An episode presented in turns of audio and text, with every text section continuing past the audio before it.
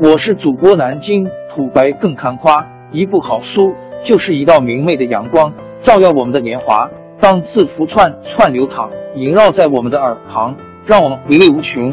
天津上元书院又和你们见面了，欢迎您的收听。前言：五胡十六国时代是一段很奇特的历史，华夏大地首次被勇武彪悍的少数民族所统治。他们性情刚烈，为人慷慨，善骑射，使用本族骑兵作为主力，把以步兵为传统主力的汉族军队打得落花流水。长期占领着秦淮以北的广大土地，并和当地的汉族同化，最终统一了整个的中国。这是自命高贵的汉人所不能接受的。既然已成事实，他们只有使用教育来麻醉自己。长期以来，滚滚十六国之战如同一段被遗忘的历史，不为今天的中国人所知。而中学生的历史课本上。也只留下石勒的尊汉运动、苻坚被东晋打败、北魏改革汉化这样的一面，而不去或者是不敢去记载那如史诗般气壮山河的战争年代。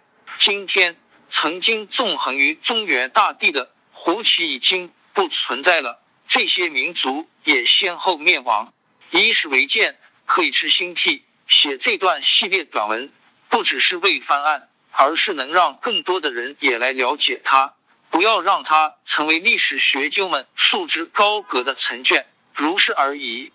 本系列传记共十章，约十万字。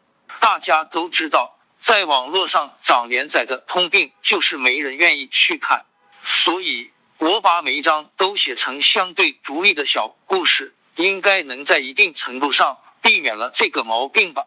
希望大家喜欢。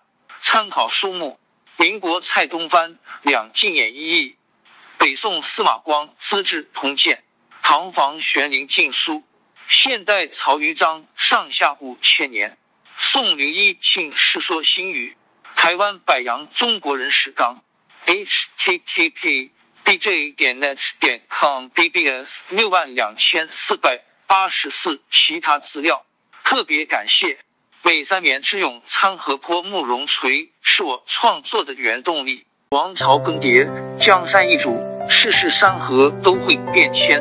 其实我们无需不辞辛劳去追寻什么永远，活在当下，做每一件自己想做的事，去每一座和自己有缘的城市，看每一道动人心肠的风景，珍惜每一个擦肩的路人。